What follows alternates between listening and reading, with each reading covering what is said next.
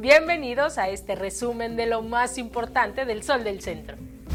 Con el objeto de apoyar a los comerciantes locales que han sido fuertemente afectados por la pandemia y sus consecuencias económicas, el Ayuntamiento de Aguascalientes puso en marcha M Tienda, todo Aguascalientes en un clic, la primera tienda virtual creada por un municipio a nivel nacional como estrategia para reactivar el comercio y la economía local.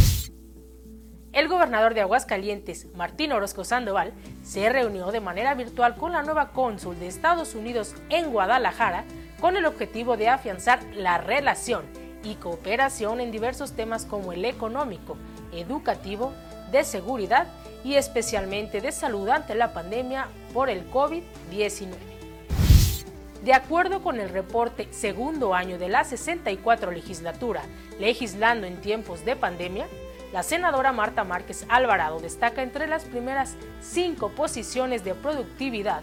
debido a su involucramiento parlamentario dentro del grupo de legisladores del Partido Acción Nacional.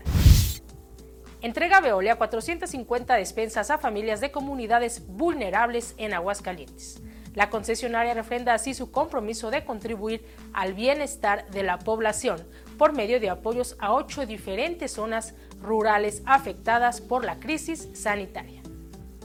En información policiaca, extraña muerte tuvo un hombre de 30 años de edad, quien el pasado 25 de julio fue encontrado inconsciente en su camioneta y tras ser llevado a la clínica 3 del IMSS fue intervenido quirúrgicamente debido a un golpe contuso en la cabeza del que no se recuperó y falleció la tarde del pasado lunes. Les informamos que desde hace ya unos días en nuestra edición impresa podrán encontrar información deportiva y cultural.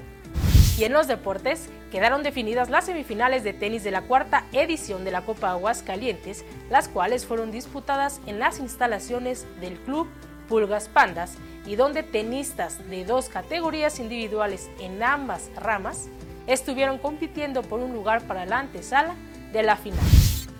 Síganos en nuestras redes sociales y para conocer el detalle de esta y mucha más información, no olviden adquirir las ediciones impresa y digital del Sol del Centro.